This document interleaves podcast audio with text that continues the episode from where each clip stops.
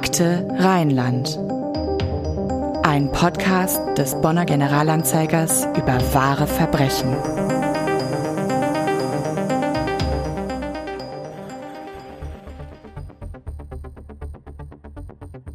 Die Toten machen unwiderruflich klar, hier in diesem Naturpark hat sich die Spielwiese eines perversen Serienkillers befunden. Im Umkreis von nur wenigen Kilometern errichtete er seine Gruselgräber. Er setzte Denkmäler der grausamsten Art, alle zwei Meter lang und 50 Zentimeter hoch. Schnell zusammengeraffte Blätter und Zweige wurden zum Leichentuch des Unvorstellbaren. Über Jahre kann er seine perversen Neigungen befriedigen. Er tötet fünf junge Frauen und zwei Männer. Die jungen Männer werden vermutlich gezwungen, ihm bei seiner abartigen Lust an den Frauen zuzusehen. Durch vorgehaltene Waffen haben diese Männer keine Chance, ihren Begleiterinnen zu Hilfe zu kommen. Es bereitet ihm Spaß, seine Macht zu demonstrieren, das Gefühl zu haben, diese wehrlosen Frauen zu beherrschen, ihren Körper in Besitz zu nehmen, wie ein Feldherr zu bestimmen, was diese Körper zu erdulden haben.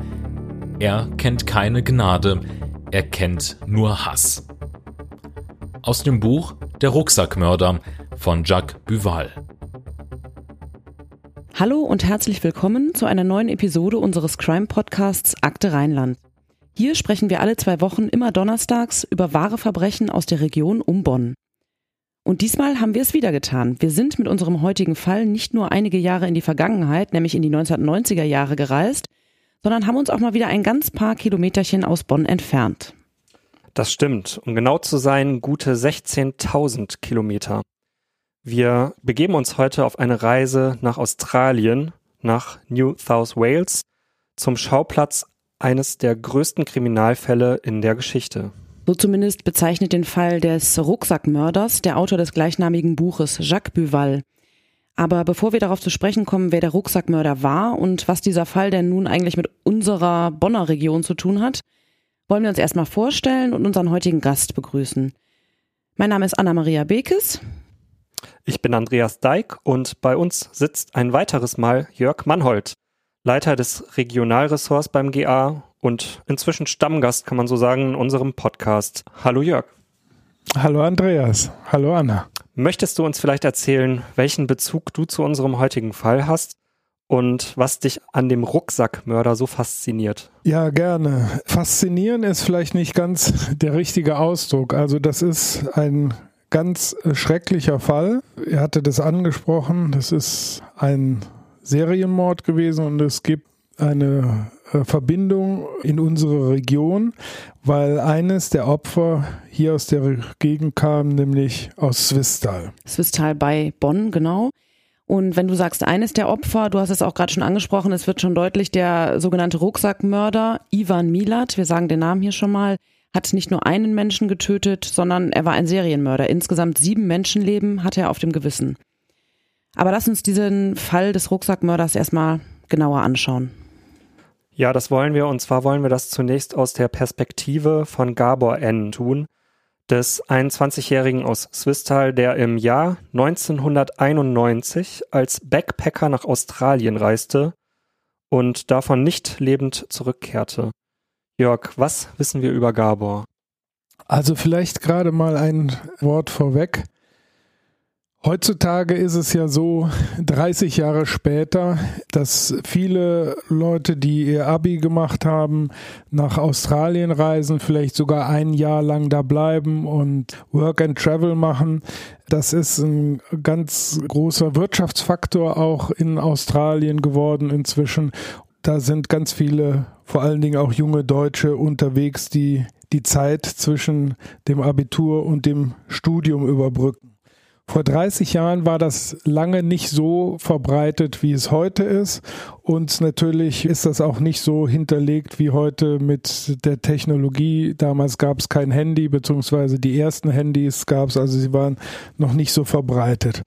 Es war so, dass Gabor N aus Swisttal, der hatte in Duisdorf sein Abitur gemacht und wollte zunächst Vulkanologie studieren, ist deshalb nach München umgezogen und hat da, weil die, seine Noten jetzt nicht so waren, dass er da direkt starten konnte, erstmal so ein bisschen Wartesemester gehabt und hat da unter anderem seine Freundin kennengelernt. Das ist Anja H. gewesen. Und im Jahr 1991, nämlich am 21. Oktober, sind die beiden losgereist auf eine dreimonatige Reise nach Indonesien und Australien. Der erste Zielort, die erste Destination war Indonesien, weil der Gabor da vor allen Dingen sehr interessiert war daran, die Vulkane zu studieren, weil, wie gesagt, er hatte als Ziel, Berufsziel, er wollte Vulkanologe werden. In der Zeit haben die beiden jede Woche zu Hause angerufen und durchgegeben, wie es ihnen geht. Nach vier Wochen sind sie weiter nach Australien geflogen und hatten da auch einige Stationen auf der Liste. Am 24. Dezember, also Heiligabend, haben sie ihren letzten Anruf in die Heimat gemacht. Da war es so, dass sie in Sydney waren, in einem Backpacker-Hostel. Der dortige Herbergsvater konnte sich auch später noch an die beiden erinnern, weil sie so guter Laune waren und so große Pläne hatten. Und sie wollten dann am 26. Dezember Richtung Süden und von da aus dann nochmal wieder nach Indonesien fliegen.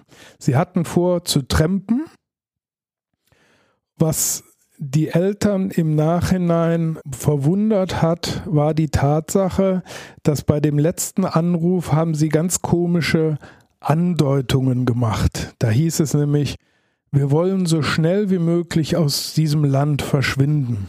Das heißt, irgendwas hat ihnen da nicht behagt und nicht gefallen. Wenn man jetzt auf die Idee kommt, dass da vielleicht schon irgendwo was im Argen lag, was auf den späteren Fall hindeuten würde, das wird wahrscheinlich nicht der Fall sein, weil, wie gesagt, dieser Herbergsvater hatte sie am 26. Dezember, als sie dann losgetrennt sind, tatsächlich noch gesehen. Also sie waren in dem in dem Stadtteil Kings Cross, das ist ein bekannter Stadtteil für Backpackers, waren sie noch bis zum 26. und sind dann aufgebrochen. Eigentlich war der Plan, dass am 1. Januar dann der Flug von Darwin in Australien nochmal nach Indonesien gehen sollte und da wollte man dann auch noch ein bisschen Strandurlaub machen.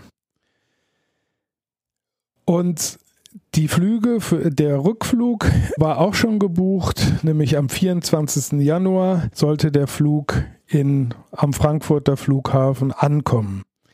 Die Eltern von Gabor und Anja haben denn auch, nachdem sie jetzt dann quasi einen ganzen Monat nichts mehr von ihnen gehört haben, am Frankfurter Flughafen gewartet, leider vergeblich.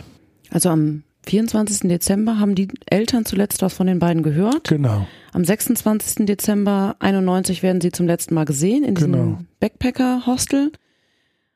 Am 1. Januar soll der Flug gehen, aber das, den haben sie ja offensichtlich nie angetreten und die sind dann weg, einfach verschwunden. Einfach verschwunden, genau. Und wie gesagt, es gab zu der Zeit keine Handys oder irgendwelche anderen Kommunikationsmittel auf diese Entfernung. Die Eltern waren in größter Sorge und sind dann im April und Mai selber nach Australien gefahren, Vater und Mutter von Gabor. Im April 92 sind wir Genau, da. Ne? April 92 und die waren mehrere Wochen da und haben unter anderem ja im Prinzip 10.000 Kilometer abgefahren, wo sie vermutet haben, dass die beiden was, was deren Tour gewesen ist. Und sie schalteten auch die Medien ein. Das war im Grunde genommen zum ersten Mal, dass in den Medien über so einen vermissten Fall berichtet wurde. Und die Polizei, also hat die nichts gemacht? Also offenbar, das ist ja wie immer bei so vermissten äh, Fällen, man, die Polizei sagt, das sind erwachsene Menschen, die haben ihr Aufenthaltsbestimmungsrecht. Ähm, das ist, die sind da wohl erstmal sehr zurückhaltend an den Fall rangegangen. Und gefunden werden Gabor und seine Freundin Anja dann erst 22 Monate, also fast zwei Jahre nach ihrem Verschwinden. Sie haben gehofft, nach einem Lebenszeichen gesucht. Sie sind zahllosen Hinweisen nachgegangen und reisten wochenlang durch Australien, um ihren Sohn zu finden. Gestern wurde die Befürchtung von Anke und Manfred N. aus Swisttal traurige Gewissheit. Ihr Sohn Gabor und seine Freundin Anja gehören zu den bislang sieben australischen Mordopfern, die in einem Wald bei Sydney gefunden wurden. Zweifel gibt es nicht mehr. Ein Zahnvergleich ergab, dass es sich bei dem in einem Waldstück bei Borrell, 70 Kilometer südwestlich von Sydney gefundenen Toten, um den 21-jährigen Gabor handelt. Neben ihm lag seine 20-jährige Freundin Anja H. aus Karlsfeld bei München. Ja, man muss sich das vorstellen. Also gerade wenn wir diese Perspektive der Familie aus Swisttal einnehmen, für Eltern ist es das Allerschlimmste, ihre Kinder zu verlieren. Und vielleicht noch eine Stufe schlimmer ist es, gar nicht zu wissen, wo sie sind. Also diese, diese Ungewissheit. Und ich kann mich selber erinnern, in der Phase, das war in den 80er, 90er Jahren, war es ja sehr beliebt unter Abiturienten dann anschließend durch die Weltgeschichte zu trampen und die Eltern haben immer gesagt, seid vorsichtig, das ist gefährlich. Also und das kommt an dieser Geschichte, kommt das alles zusammen. Ja, es ist, es ist für die ganz schwer, weil sie auch gar nicht wissen, es gab überhaupt keinen Ansatzpunkt, was da passiert ist und äh, wo sie abgeblieben sind. Und Australien ist ein weites Land mit, mit viel Landschaft. Da hat man überhaupt gar keinen Anhaltspunkt. Und wenn wir das in Betracht ziehen, dass es, dass die Eltern oder die Familien fast zwei Jahre auf die Gewissheit warten mussten, ist das schon, kann man sich vorstellen, das ist eine ganz enorme Leidenszeit gewesen. Ja, und diese Leidenszeit endet natürlich nicht, aber Gewissheit bekommen sie dann im November 1993. Da werden Gabor und Anja dann gefunden. Die Nachricht an die Eltern erfolgt nach einem Zahnvergleich. Dadurch werden die beiden identifiziert, 22 Monate nach ihrem Verschwinden. Der Gabor ist an einen Baum gelehnt, seine Leiche weist sechs Kopfschüsse aus dem Kaliber 22 auf. Er weist auch Messerstiche auf und Anja H. wurden Schuss- und Stichverletzungen zugefügt. Ihr Kopf wurde abgetrennt und ist bis heute nie gefunden worden. Also das ist ein wirklich sehr, sehr brutales und grausames Verbrechen und hinzu kommt eben das, worüber wir gerade schon gesprochen haben, diese furchtbare Ungewissheit, in der die Eltern so lange leben mussten. Genau, ich hatte es, ich hatte es ja angesprochen, diese, diese Urangst, was die Reaktion der Behörden und der Polizei angeht, ist es so, auf der einen Seite, ja, war die Reaktion erstmal zurückhaltend. Als dann aber, und da kommen wir gleich ja nochmal drauf, die Leichen gefunden wurden, da ging es dann im großen Stil los, dass man auch nach weiteren Opfern gesucht hat, weil man ja sagen muss, für Australien ist, sind die Rucksacktouristen ein großer Wirtschaftsfaktor. Also äh, man rechnet damit, dass pro Jahr durch die Backpacker 3,5 Milliarden australische Dollar ins Land kommen. Naja, also insgesamt war es 1987, das ist so die Zahl, die ich gefunden habe, waren etwa 1,7 Millionen Touristen insgesamt in Australien. Inzwischen sind es über 7 Millionen. 1989 waren es immerhin 100.000 Backpacker, die unterwegs waren. Und was, was auch noch eine Rolle spielt, da sind wir ja Anfang der 90er Jahre. Australien war in der Erwartung, dass sie im Jahr 2000 die Olympischen Spiele ausrichten. Und da war es ganz klar, dass sie spätestens bis dahin wieder Sicherheit im Land haben wollten. Die haben also alles daran gesetzt, diese Fälle äh, aufzuklären und haben da unter anderem auch ein Kopfgeld oder eine Belohnung, wie man es ausdrücken möchte, von 500.000 australischen Dollar ausgesetzt und eine örtliche Zeitung hat das nochmal um 200.000 Dollar erhöht, sodass wir da bei 700.000 australischen Dollar waren. Du hast es angesprochen, Jörg, diese Erfahrung, dass die Kinder vermisst worden sind, das mussten insgesamt Eltern von sieben jungen Menschen machen, die zu dieser Zeit als Backpacker in Australien unterwegs gewesen sind. Ja, die Taten des Rucksackmörders ereigneten sich in den Jahren 1989 bis 1992 und zwar im Belanglo State Forest. Das ist ein Eukalyptuswald zwischen Sydney und Melbourne. Am 30. Dezember 1989 verschwinden zunächst die australischen Backpacker Deborah und James. Am 20. Januar des folgenden Jahres verschwindet die deutsche Simone. Am 26. Dezember desselben Jahres dann eben Gabor und Anja, ebenfalls aus Deutschland.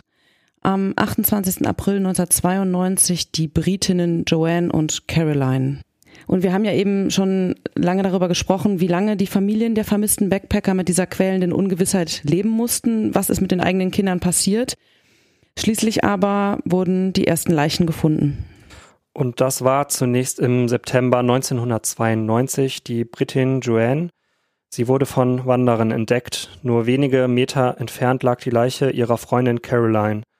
Ihr war aus kürzester Entfernung mehrmals in den Kopf geschossen worden. Im Oktober 1993 wurden dann die Leichen von Deborah und James entdeckt. Wie die anderen Opfer auch oder die meisten anderen Opfer waren sie unter Zweigen und Ästen begraben worden. Und kurze Zeit später wurden dann auch die drei Deutschen Gabor, Anja und Simone gefunden. Alle Opfer waren brutal gefoltert und schließlich ermordet worden. Wir haben es eben schon gesagt, im Fall von Anja H., der Freundin von Gabor, war der Leiche sogar der Kopf abgetrennt worden. Vielleicht kann man gerade an der Stelle nochmal so ein bisschen rekapitulieren. Also wenn man sich mit äh, dem Fall beschäftigt und recherchiert und die unterschiedlichen Quellen studiert, findet man immer wieder auch unterschiedliche Angaben. Also ähm, bei der äh, bei dem Tag, an dem die ersten Leichen gefunden wurden, nämlich Joanne Walters und Caroline Clark. Das war am 19. September 92, hattet ihr gesagt. Die einen sprechen davon, dass es ein Wanderer war, der das gefunden, oder zwei Wanderer, die das gefunden haben. Andere sprechen von Joggern. Interessant ist, dass diese beiden Opfer ja die letzten Opfer waren in der Chronologie. Dass die haben, die sind also relativ bald nach ihrem Tod da gefunden worden. Und dann, das hat dann erstmal gedauert. Dann ist der Fall ein Jahr lang zu den Akten gelegt worden. Wie gesagt, das war der war September 92. Und da ist dann noch kein Zusammenhang hergestellt worden zwischen anderen Vermissten oder? Man hat später, später hat man systematisch die ganzen Vermisstenlisten durchgeguckt. Als man dann später auch äh, junge Backpacker gefunden hat, dann konnte man gucken, ähm, also gerade so Backpacker zwischen 19 und 21, wie viele sind in dem Gebiet da vermisst gemeldet worden und da war man auf eine stattliche Zahl von ungefähr 20 gekommen, die da in das Raster passen. Und äh, man geht auch eigentlich bis heute davon aus, dass es tatsächlich auch noch weitere Opfer über diese sieben hinaus gegeben haben muss. Es sind nur jetzt bisher dann keine weiteren gefunden worden. Aber nochmal gerade zurück, diese beiden Opfer, die da im September 92 gefunden wurden, da konnte man konnte die zwar identifizieren, aber man konnte hatte überhaupt gar keinen Ansatzpunkt, wo man da suchen sollte und man hatte auch nicht den Verdacht, dass es jetzt noch weitere geben würde. Dann ist es aber so, dass ein Bewohner aus der Gegend, der heißt Bruce Prior, der oft durch diesen Wald spazierte, dem ließ das Ganze keine Ruhe. Und der ist öfter mal da unterwegs gewesen, um Holz zu sammeln und hat sich selber sozusagen zur Aufgabe gesetzt, die Augen offen zu halten, ob da vielleicht noch was anderes zu finden ist. Und tatsächlich, mehr als ein Jahr später, folgt dann der Fund von Deborah Everest und James Gibson.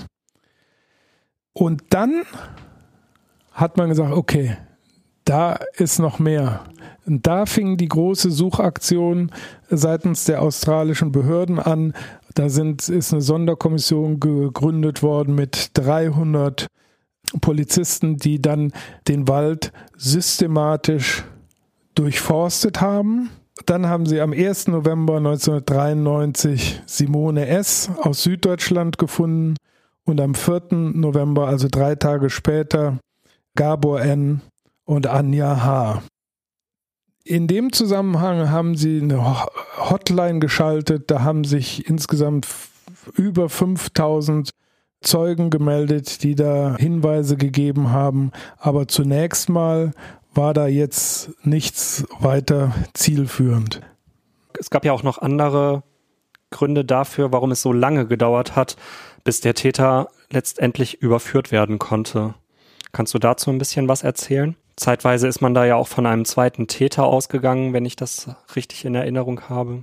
Ja, also natürlich, als man dann am Ende mit sieben Toten zu tun hatte, hat man an den Fall verschiedene Profiler äh, gesetzt und die haben mal anhand des Modus operandi, wie die Morde begangen wurden, versucht herauszufinden, was muss das für jemand gewesen sein. Es waren immer Backpacker, Rucksacktouristen. Es waren meistens, waren sie zu zweit unterwegs und sie sind auf grausamste Weise getötet worden, teilweise mit vielen Schüssen, so dass man davon ausgegangen ist, sie sind mehr oder weniger als Zielscheiben genutzt worden. Die Kriminologen sagen ja auch, sprechen ja von Übertötung. dass äh, sieben Schüsse in den Kopf sind nicht nötig, um einen Menschen zu töten. Also da war noch mehr Vernichtungswille am Werk. Und manche Opfer wurden sehr brutal mit dem Messer traktiert. Bei zweien haben die, die Mediziner rausgefunden, dass sie vermutlich durch einen gezielten Stich in die Wirbelsäule schon vorher querschnittsgelähmt waren. Und man weiß nicht ganz genau, wie lange haben die Opfer noch gelebt und wie lange mussten sie diesen ganzen Vorgang überhaupt ertragen. Und weil es eben zwei grundsätzlich unterschiedliche Muster gab, einmal sozusagen das Schießen auf Entfernung und auf der anderen Seite äh, die Geschichte mit dem Messer, was ja ein, sozusagen eine Nahtat ist, also man, man ist da sehr in der Nähe des Opfers, war man davon ausgegangen, dass es sich dabei aller Voraussicht nach um zwei Täter gehandelt haben könnte.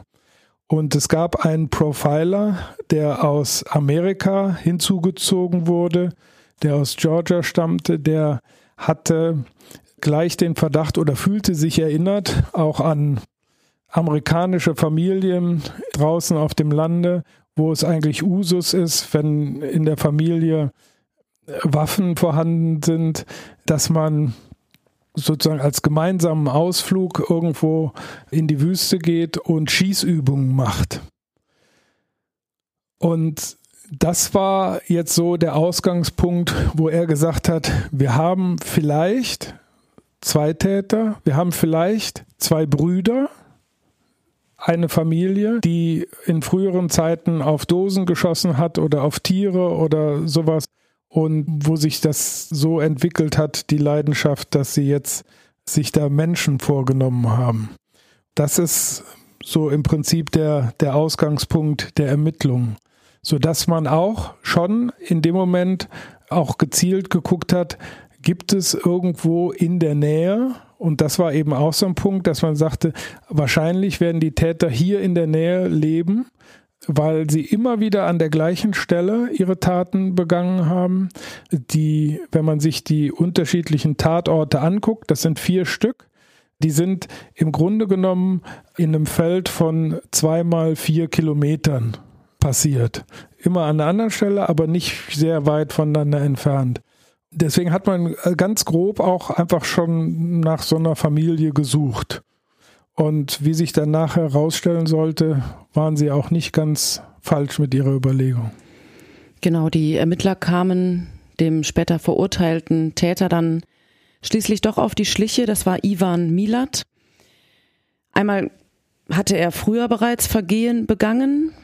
Er war außerdem bekannt als Waffenfreak. Er wohnte, wie du gerade schon sagtest, in der Nähe dieses Waldes, passte also auch insofern in das Profil und er besaß einen Nissan Geländewagen, einen Nissan Petrol.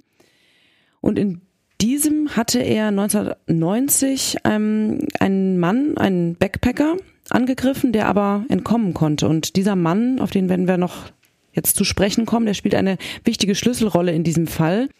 Und Milat machte sich dadurch verdächtig, dass er den Wagen verkaufte, kurz nachdem die ersten Opfer entdeckt worden waren. Was für die Eltern der ermordeten Backpacker besonders bitter gewesen sein muss. Zumindest einige dieser Morde hätten vielleicht verhindert werden können. Denn der nach dem Fund der Leichen überführte Mörder Ivan Milat, den wir gerade angesprochen haben, war ja alles andere als ein unbeschriebenes Blatt. Und er hatte schon Jahre zuvor versucht, einen Backpacker zu töten, Jörg. Ja, das ist richtig. Also je nachdem, wenn man einem Anruf er Glauben geschenkt hätte, hätte, hätten viele der Morde verhindert werden können. Es war nämlich so, dass ein Engländer, Paul Onion, 1990 im Januar auch auf der Strecke von Sydney Richtung Süden unterwegs war, auf dem Human Highway. Der wollte nach Mildura. Und er hatte, das war der 25. Januar, er hatte da an einem Rastplatz, hatte er schon eine ganze Zeit gestanden und wollte mitgenommen werden und machte dann eine kleine Pause und auf dem Parkplatz wurde er dann plötzlich angesprochen von einem Mann in einem weißen Geländewagen, der fragte, ob er ihn mitnehmen wolle. Und er sagte, ja, ich möchte nach Mildura. Und dann sagte er, ja, du hast Glück, ich fahre in die Richtung. Paul Onion war erstmal total euphorisiert, weil dieser Mann einem berühmten Cricket-Spieler sehr ähnlich sah. Und er hielt ihn zunächst für diesen Cricket-Spieler es dauerte ein bisschen, bis äh, dann rauskam, dass er es doch nicht ist, sondern nur eine gewisse Ähnlichkeit hatte. Wie aus dem Nichts entwickelte sich dann auf der Fahrt das Gespräch so, dass man plötzlich über den Konflikt zwischen Nordirland und England sprach, weil Paul Onions war aus England und nachdem der Fahrer gefragt hatte, wie es ihm Paul Onion denn so in äh, Australien gefällt, sagte er, also das, was ihr da mit den Nordiren macht, das finde ich nicht okay. Und da bekam das Gespräch so eine gewisse Schärfe. Und irgendwann hielt dann der Fahrer an mit dem Hinweis, er wollte hinten aus dem Kofferraum ein paar Kassetten holen für die Fahrt. Und als er zurückkam, blickte Paul Onions in den Lauf einer Waffe. Und dann haben wir wieder den Fall, dass es ganz unterschiedliche Darstellungen gibt. Die explizite Darstellung sagt, Paul Onions versuchte zu fliehen. Dabei kam es auch zu einem Gerangel. Weil er aber in Todesangst war, wuchs er über sich hinaus und schlug den Angreifer zu Boden und äh, konnte sich lösen und lief weg. Und weil er früher eine Ausbildung beim Militär genossen hat, ist er nicht einfach schnurstracks weggelaufen, sondern ist in Zickzack gelaufen, weil er verhindern wollte, dass er ein gutes Ziel ist. Und das hat er dann sozusagen nach Hasenmanier gemacht, im Zickzack gelaufen. Er hörte dann auch einige Schüsse, äh, die auf ihn abgefeuert wurden, aber keiner traf ihn. Und dann kam von der Gegenrichtung ein Fahrzeug, da saßen zwei Frauen mit einigen Kindern drin und er stoppte den Wagen und bat inständig mitgenommen zu werden. Und sie waren erstmal sehr zurückhaltend, weil sie jetzt nicht einschätzen konnten, was das für einer ist. Aber am Ende haben sie ihn mitgenommen und sind da auch dann quasi an dem Fahrer mit der Waffe noch vorbeigefahren. Und das hat ihm das Leben gerettet. So. Und danach sind die zur nächsten Polizeistelle gefahren und da hat Paul Onions eine Aussage gemacht und erzählt, was ihm da passiert ist. Die Polizisten haben das zur Kenntnis genommen, aber im Prinzip direkt abgeheftet. Und als dann später die große Suchaktion war und ähm, da waren ja auch einige Opfer aus England, einige Opfer aus Deutschland, da hatte das natürlich auch Echo überall in der Welt. Da sah Paul Onions, er war dann schon lange wieder zurück in England, sah er im Fernsehen diesen Aufruf oder den Bericht über diese sieben Tote im Bangalore Forest.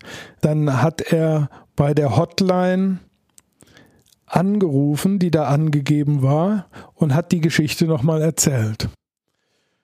Und auch da war es so, dass zunächst mal das aufgenommen wurde und abgeheftet wurde. Also es war jetzt nicht so, dass jemand dann so hellhörig wurde, dass er sagte, hey, wir haben's, sondern das wurde erstmal dokumentiert und auf die Seite gelegt. Also es dauerte, glaube ich, noch insgesamt sechs Wochen, bis dann sich nochmal jemand erinnerte, dass es diesen Anruf gegeben hat und dass das möglicherweise ein Zeuge war. Denn wenn das der Täter gewesen wäre, der äh, auch die sieben Menschen ermordet hat, dann wäre Paul Onions der einzige Augenzeuge, der ihn wiedererkennen könnte. Der Fall, Jörg, den du eben gerade geschildert hast, war auch nicht das erste Mal, dass Ivan Milat straffällig geworden ist.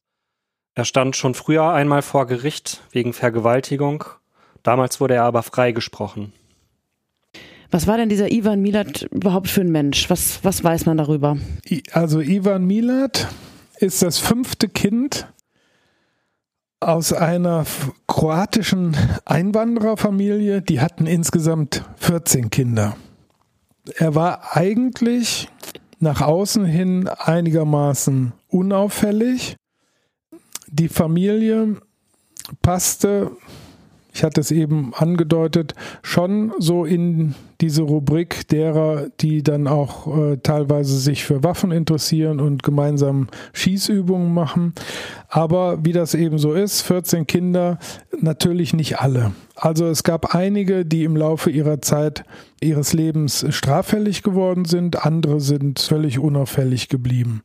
Was man sagen muss, im Nachhinein hat man ja auch sein Leben nochmal analysiert und er hat im Alter von zehn Jahren ungefähr, hat er den Tod seiner Schwester bei einem Autounfall miterleben müssen und er war es, der die Schwester dann sozusagen tot aus dem Auto geborgen hat als kleiner Junge. Ich hatte es angedeutet, die Familie hat äh, regelmäßig Schießübungen vorgenommen. Ivan Millard hatte, das wusste eigentlich immer jeder, der ihn kannte, der hatte immer ein großes Messer dabei. In den 60er Jahren war er mehrfach in Haft wegen kleinerer Delikte. Und er hatte das angesprochen, 1971 war er angeklagt wegen der Entführung und Vergewaltigung von zwei Frauen. Er selbst hat allerdings immer äh, gesagt, das war, da habe es sich um Einvernehmlichkeit gehandelt. Am Ende konnte man ihm das nicht nachweisen, sprich er ist dann freigesprochen worden. Was man später herausgefunden hat und das passt eben auch schon in das, in das, in das Profil. Er war ein Kontrolltyp. Er musste immer die Kontrolle behalten.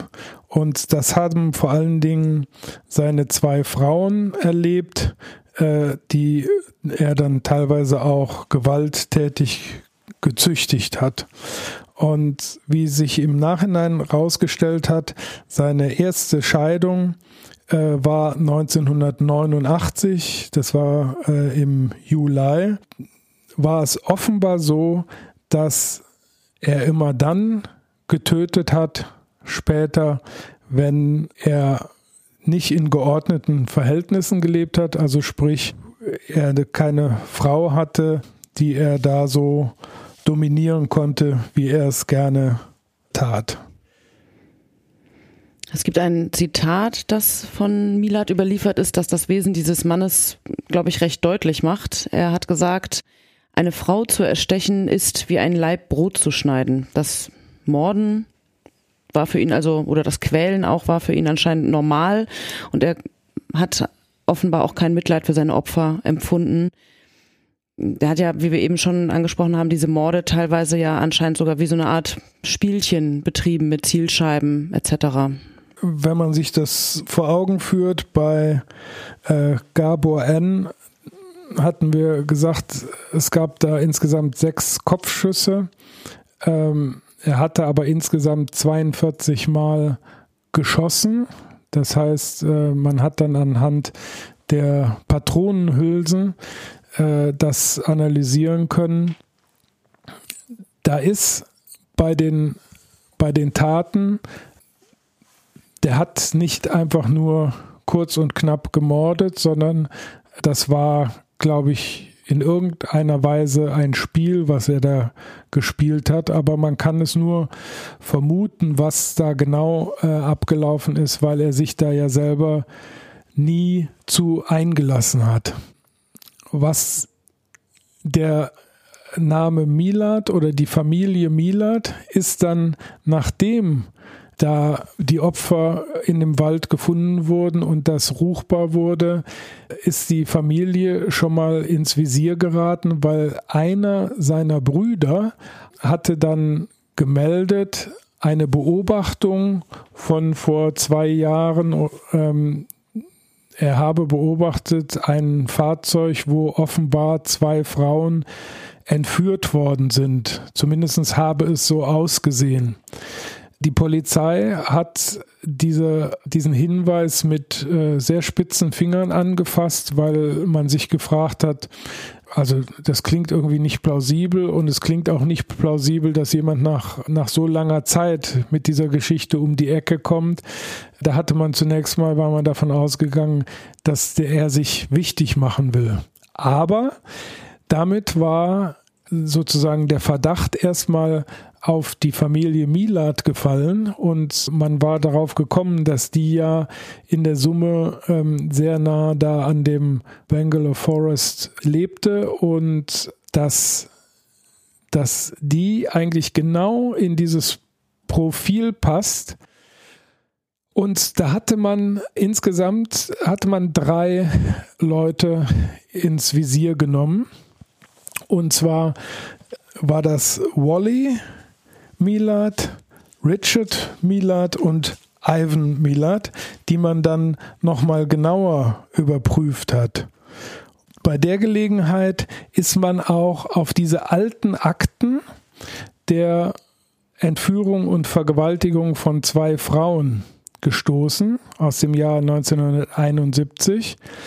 Und insofern war dann plötzlich Ivan Milat schon im Fokus des Verdachts, sodass man dann hingehen konnte, als sich Paul Onions nochmal gemeldet hatte, ihn dann heranzuziehen und ähm, als Zeugen ihm den Ivan Milat vorzuführen und zu fragen, ob er ihn wiedererkennt. Und da sind wir auch wieder dann zurück bei Paul Onions, dem Engländer, der diesen Vorfall durchgemacht hat, der sich sozusagen in letzter Minute da noch äh, aus den Händen Ivan Milats befreien konnte.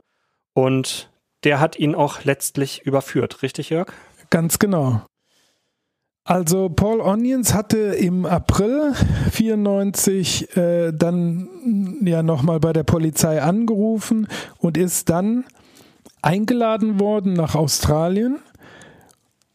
Dann hat man am 5. Mai 1994 einen Ortstermin gemacht. Dann haben sich die Polizisten genau zeigen lassen, wo damals dieser Zwischenfall stattgefunden hat und haben das so ein bisschen auf äh, Plausibilität abgeklopft. Und am 22. Mai gibt es da eine Gegenüberstellung, auch mit anderen äh, Personen noch. Und äh, Paul Onions identifiziert Milad eindeutig. Also Gegenüberstellung ist vielleicht falsch gesagt, es werden äh, Fotos vorgelegt und anhand der Fotos wird, wird er eindeutig identifiziert. Und dann geht alles ganz schnell. Dann wird noch an dem Tag Milad in seinem Haus in Eagle Vale bei Liverpool, das ist 70 Kilometer entfernt, verhaftet. Das heißt, da wird eine ganze Garnison oder Hundertschaft Polizei umstellt das Haus äh, sehr früh am Morgen. Man ruft ihn an und sagt, dass das Haus umstellt ist und er möge sich nach draußen begeben, äh, die Hände hoch und so weiter. Das macht er auch, weil seine äh, Legende ist, dass er damit gar nichts zu tun hat, dass der sich nichts hat zu Schulden kommen lassen. Die Polizei, nachdem sie ihn festgenommen und abtransportiert hat, untersucht dann das Haus und findet da alles, was diesen Rucksackreisenden gehört hat.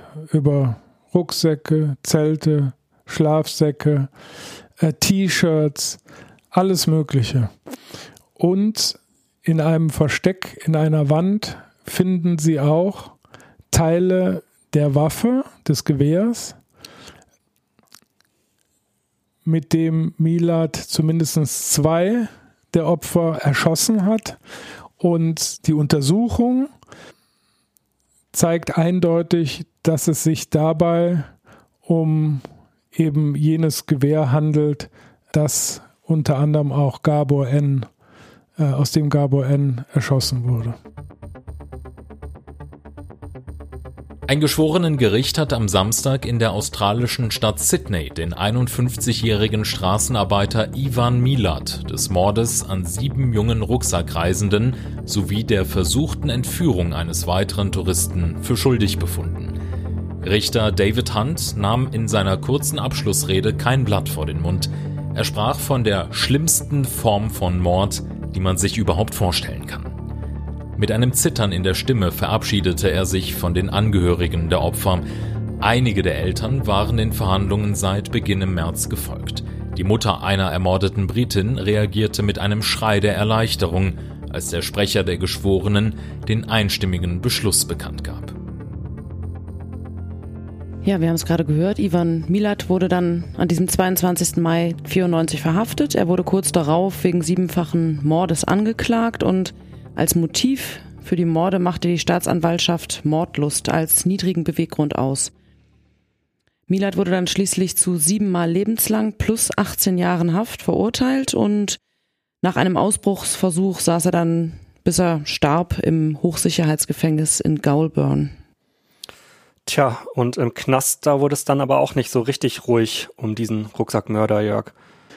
Genau, also im Jahr 2001 schluckte er Rasierklingen.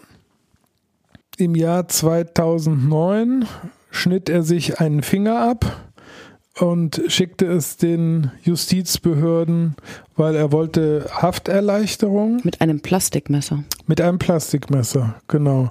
2011 äh, geht er in Hungerstreik, weil er gerne eine Playstation hätte. 2019 im Mai erhält er eine Krebsdiagnose. Er hatte Speiseröhren- und Magenkrebs und am 27. Oktober 2019 starb er an der Krankheit. Weiß man irgendetwas über das Motiv von Ivan Milat? Er ist ja vielfach befragt worden und er hat ja immer abgestritten, es gewesen zu sein.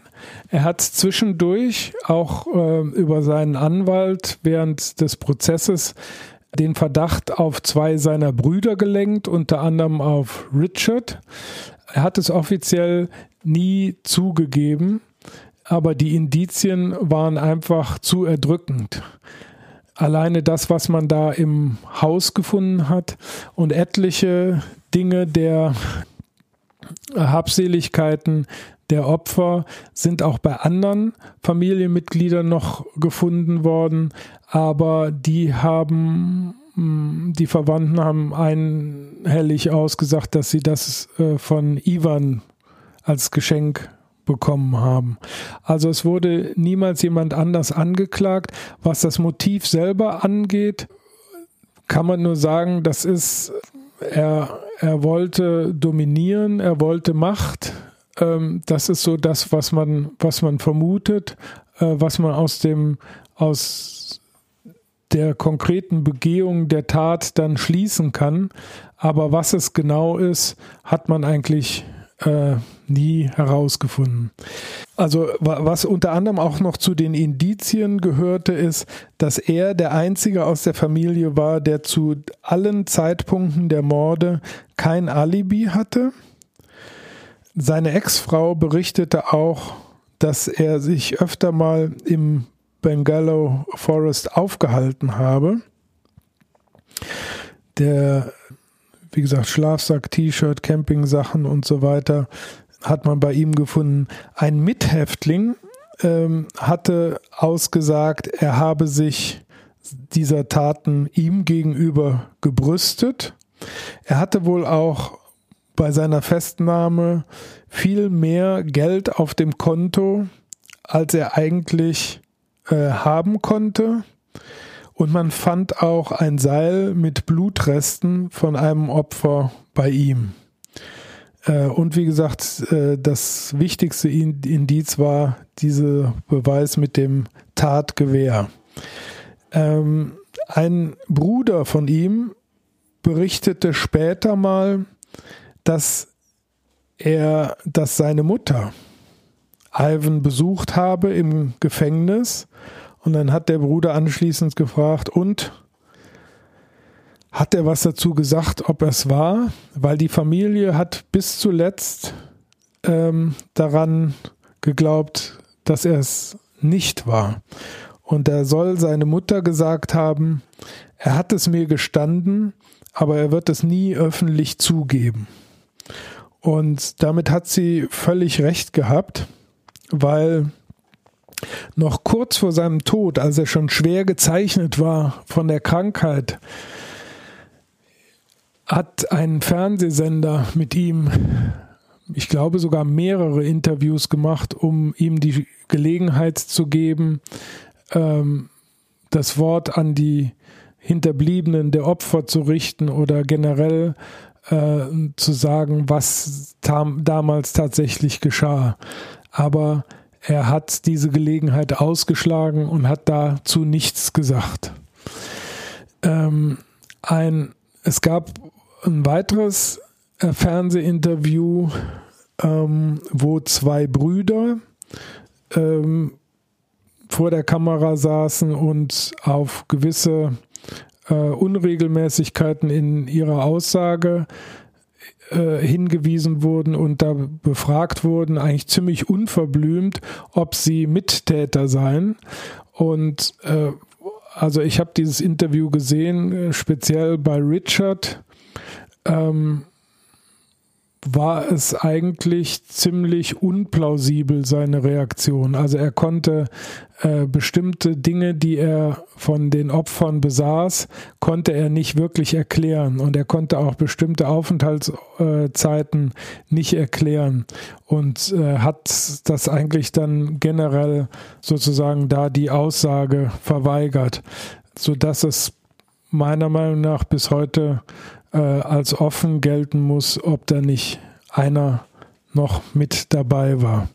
Es gibt übrigens noch eine andere Geschichte, die datiert aus 2010. Da hat nämlich ein Großneffe, nämlich Matthew Millard, mit einem Freund zusammen, einen dritten Freund in Anführungsstrichen, auch im, in dem Wald getötet. Und zwar hat er ihm eine Axt in den Rücken geschlagen. Das ist, er ist da sofort auch in Verdacht geraten und ist zu 30 Jahren Gefängnis verurteilt worden.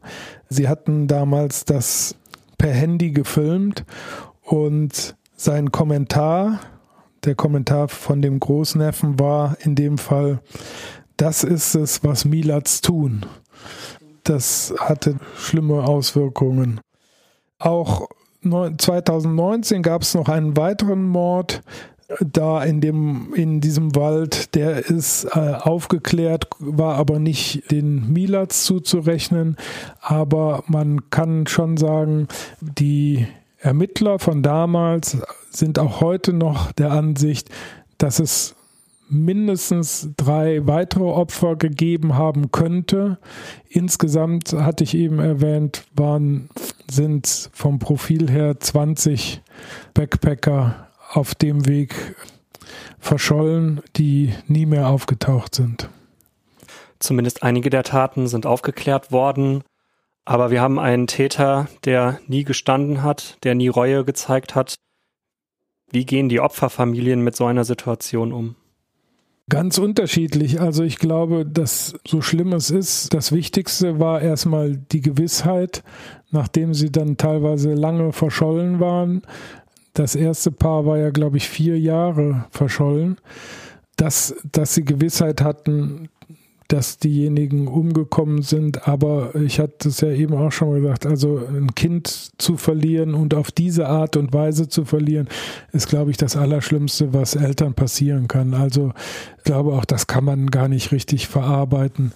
Man muss sagen, dass der Vater von Simone S., das ist ja das Opfer auch aus Süddeutschland, der hat war sozusagen der Kronzeuge für Jacques Bouval, der das Buch geschrieben hat, Der Rucksackmörder. Untertitel einer der größten Kriminalfälle in der Geschichte.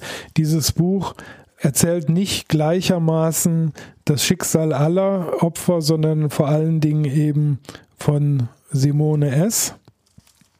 Und ich hatte den Eindruck, dass der Vater da sich sehr in die Aktivität geflüchtet hat, beziehungsweise äh, seine Verzweiflung da in die Richtung kanalisiert hat, am Ende auch Freundschaften entstanden sind mit den ermittelnden Beamten und so. Also der hat auf die Art und Weise versucht, das in, in seine Biografie einzubauen, aber verarbeiten, glaube ich, kann man das am Ende sehr schwer. Aus dem Vorwort des Buches Der Rucksackmörder von Jacques Buval, geschrieben von Heribert Schmiedel, dem Vater eines der Opfer. Wer kann verstehen oder die Grausamkeit eines Schicksals nachvollziehen, das einem Vater, einer Mutter widerfährt, wenn das einzige Kind auf brutalste Weise getötet wurde? Getötet von einem Menschen, den ich aus tiefstem Herzen hasse. Ich habe meine Tochter durch einen Mörder verloren, doch in meinem Herzen in meiner Seele ist sie immer bei mir. Jeden Tag, jede Nacht. Will ich heute Bilanz ziehen nach all den schrecklichen Jahren, es gibt keinen Trost. Weißt du denn, weil du sie ja auch kanntest, glaube ich, wie die Eltern von Gabor aus Swistal, mit dem Tod ihres Sohnes umgegangen sind? Ja, also die erste Zeit waren sie halt häufiger in Australien und haben gesucht und dann haben sie äh, auch der Gerichtsverhandlung dann beigewohnt. Aber ansonsten haben sie sich weitgehend zurückgezogen und dazu nicht mehr weiter geäußert. Wir hatten jetzt nochmal Kontakt mit ihnen aufgenommen, aber sie wollten jetzt sich weiter da nicht zu äußern.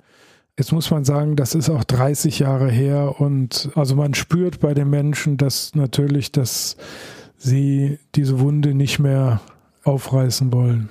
Ivan Milat ist inzwischen tot und damit endet auch die Geschichte des Rucksackmörders. Für die Familien der Opfer wird sie aber wohl nie vorbei sein. Damit beenden wir diese Episode von Akte Rheinland. Wir sagen Dankeschön, dass ihr zugehört habt und wir hoffen, dass euch diese Episode gefallen hat. Schaut doch auch mal rein bei unserem Instagram-Kanal Akte Rheinland. Lasst uns gerne Feedback da und am allerliebsten natürlich fünf Sterne bei iTunes. Wir freuen uns auf das nächste Mal und schaltet wieder ein, wenn es soweit ist. Tschüss. Tschüss. Tschüss. Das war Akte Rheinland, der GA-Podcast zu Kriminalfällen aus Bonn und der Region. Akte Rheinland ist eine Produktion der Generalanzeiger Bonn GmbH. Redaktion und Produktion Anna-Maria Bekes und Andreas Deik. Nachrichtenstimme Daniel Dähling. Intro und Outro Charlotte Pekel. Grafik Sabrina Stamp.